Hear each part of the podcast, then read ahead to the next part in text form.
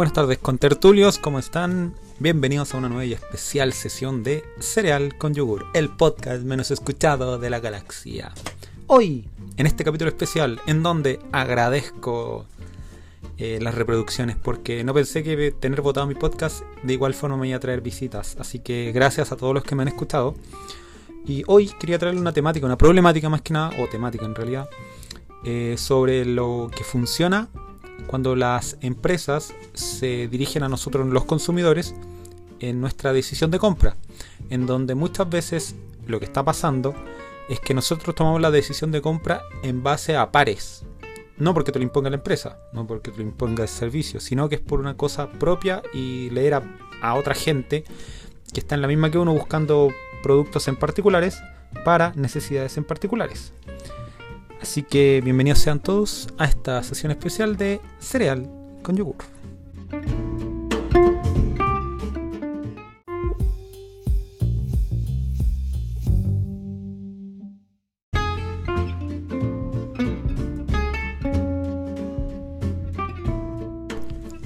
Ya. Como lo adelanté en la sección anterior, hoy hablaremos de cómo la, la cómo infiere nuestras decisiones de compra hoy por hoy el leer a pares, en donde la opinión que cada uno expresa en torno a algún producto o servicio en particular nos ha fortalecido como consumidores, en donde ya no se puede hacer sentir al consumidor que tiene una obligación de dejar un comentario, sino que uno lo hace desde la parte más pragmática, por decirlo, en donde eh, toda nuestra experiencia, todas las sensaciones, cómo nos trataron, si por ejemplo el servicio fue de buena forma entregado, también si el mismo sitio web, el e-commerce, está en óptimas condiciones, acondicionado por sobre todo a los smartphones, eh, nos terminan dando una experiencia 360, por decirlo así, para que cada uno de nuestros de nuestras compras, de nuestra de nuestra opción por una marca o servicio, se vea 100% reflejada. En donde hoy por hoy los consumidores eh, valoramos mucho las opiniones de los demás compradores antes de tomar una decisión de compra. Es por ello que acabamos mm, de cierta forma escaneando los comentarios que han dejado en la tienda online en la que vamos a comprar algo en donde muchas veces nos ponemos a leer millones de opiniones de la red o por, o por básicamente ver videos también en donde alguien habla de un producto que nos interesa y eso finalmente nos permite tomar o desistir de una decisión de compra. Especialmente algo importante, ojo, porque muchas veces, eh, no sé, desde mi experiencia yo he estado comprando muchas cosas, mucho material para hacer cosas online y todavía me sigue costando, pese a que llevo años trabajando aquí en e-commerce, en el área digital, me cuesta tener la certeza y la confianza de ciertas marcas, porque han aparecido muchas marcas chicas. Eh, es más, hace un tiempo atrás compré unas memorias para un para mi computador y tuve una problemática súper grande con, lo, con la marca porque no me quisieron dar las platas, tuve que ir dos, tres veces, súper complejo, incómodo, desagradable, o sea, los tipos tenían tan poca visión comercial y como que piensan que están en, no sé, 50 años atrás, en el año 70-80, en donde, claro, ahí las marcas eran eh, pseudo de cierta forma imperialistas, que es como, oye, admírame porque soy una marca y te estoy vendiendo un producto.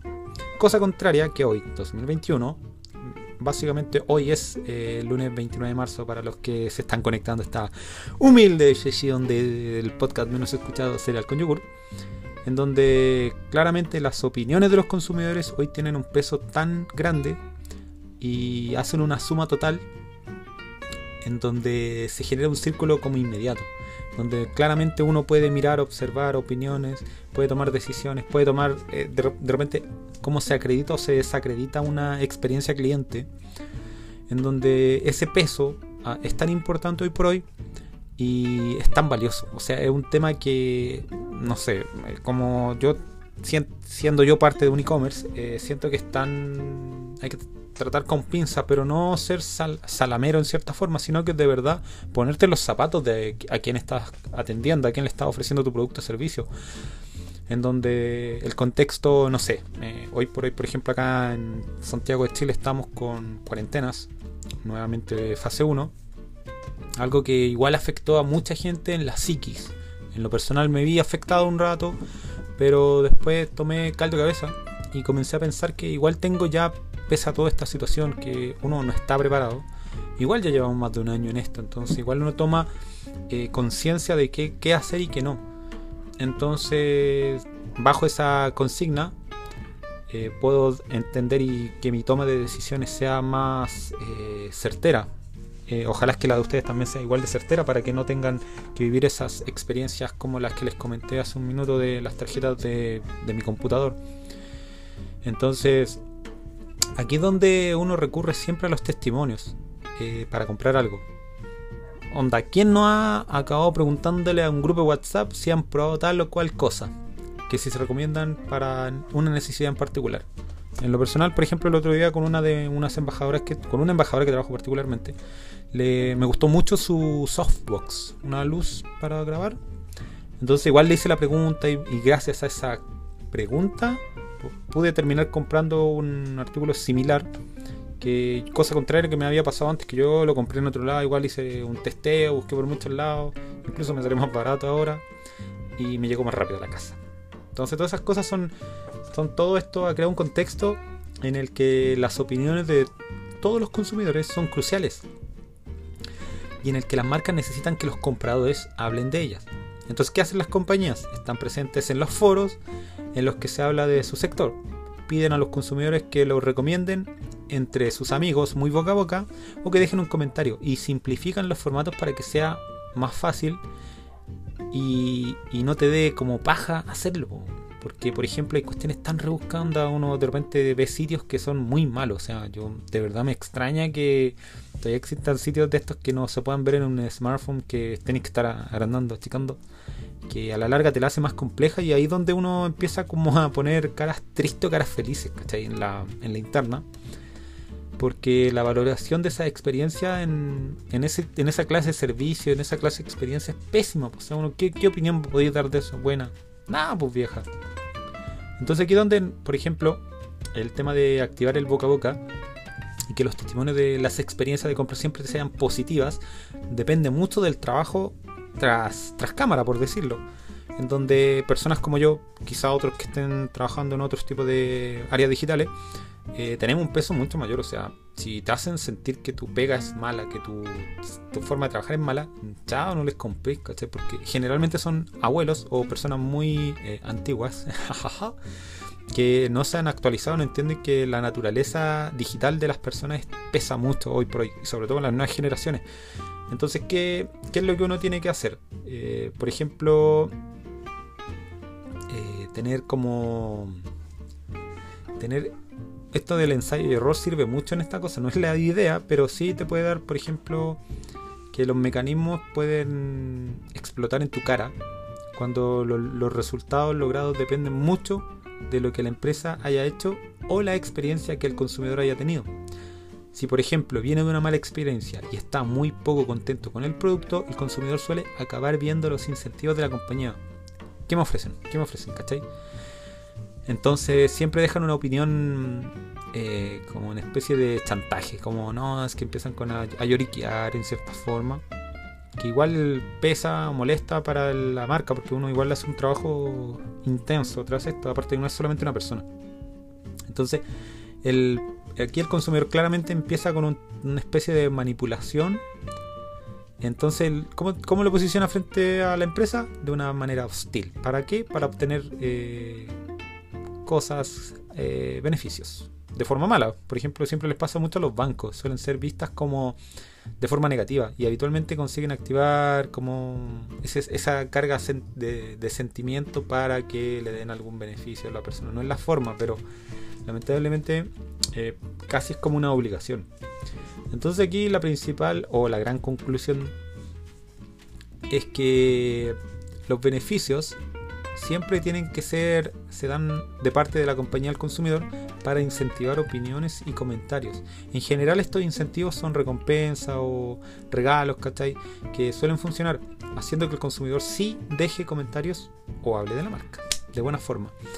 Y aquí donde nosotros tenemos que tirar un rayo para la suma, en donde muchas veces no porque te den un regalo quiere decir que el servicio o el producto esté sea de la mejor calidad, porque pucha, es fácil obtener ese tipo de regalo. Siempre pasa con las telefónicas, telefonía, que siempre te dan minutos, planes de regalo, cuestiones que son muy burdas, porque por lo general te regalan bolsas de mensajes. Yo no sé quién ha mandado un mensaje en los últimos 15 años, pero me imagino que deben quedar ahí alojaditos, guardaditos, pues, sin, sin uso. Entonces, el, es mejor para las marcas regalar sin compromiso, regalar, hacer regalos, hacer mucho, por ejemplo, los concursos, siento que ellos están abusando ahora hoy por hoy de los concursos, pero en cierta forma igual son una forma de regalar sin compromiso, en donde si tú no generas esa obligación, eh, se siente más natural y esa naturalidad te permite que el consumidor te entregue el tan ansiado comentario eh, de una manera positiva, no que te esté rajando por tu, por tu acción. Cosa contraria que pasa cuando uno, por ejemplo, eh, regala en base a, a, una experiencia mala, cuando empieza con esta del sentimiento hostil, de que me, me trataron mal, de que me hicieron esto, lo otro y bla, bla, bla. Entonces como raya para la suma y desde mi humilde experiencia y también por lo que me pasó que siento yo que uno en general si recibe buen recibe amor eh, claramente va a dar amor independiente de la situación del contexto como nos está tocando vivir ahora el día a día porque muchas veces ese sentimiento de valor ese, ese cariño ese amor ese afecto desde una marca hacia una persona que cuesta entregarlo y lo puedo decir con bastante fundamento eh, si es recíproco, es como, fluye, fluye, fluye como agüita, agüita, agüita, por cualquier parte del cuerpo. Entonces, básicamente lo que podríamos concluir, o lo que yo podría concluir, es que tratemos de amar, amar, mostrar amor desde una marca, desde un, no sé, desde un perfil de Facebook, desde un perfil de Instagram, bueno, de Instagram, desde TikTok, que por ejemplo las nuevas generaciones son bien volátiles, entonces igual hay como hay que aprender el tema de cómo se uno expresa el amor en cuanto a ese tipo de a ese grupo objetivo porque son súper dispersos. En una hora aman un trend, a la media hora después aman otro trend y chao con el primero. Entonces pasa lo mismo que cuando uno le vende un servicio o le vende algo. Te pueden amar y te pueden odiar de una. Entonces, mi consejo, mi humilde opinión es que no acostumbremos a este tema de las opiniones, de tratar de ir tomando esa data como quizás no tan referente, pero sí que pese, que tenga un peso mayor, a solo que sea una opinión. Y además que también podamos crecer como, como e-commerce, o sea que, por ejemplo, nos pongamos a la altura de países más desarrollados en donde el, el, tema del smartphone, la, la, cultura digital sea como ya parte de, adicional a esto de ya estar trabajando mucho tiempo, creo ustedes, yo por lo menos lo vengo haciendo así, desde la casa. Y, y nada, pues, o sea, que también estén, vivamos este, este cambio, esta revolución digital, como se debe, con ganas, con energía, con mucho con mucha satisfacción y también con harto aprendizaje, que esto es como inalcanzable e inagotable. Así que eso, pues, chiquillos, no sé, opiniones, dudas, ustedes ya saben, como se los planteé en mis dos temporadas anteriores. Eh, siempre por algún medio digital, puede ser mi Instagram, estoy en TikTok también.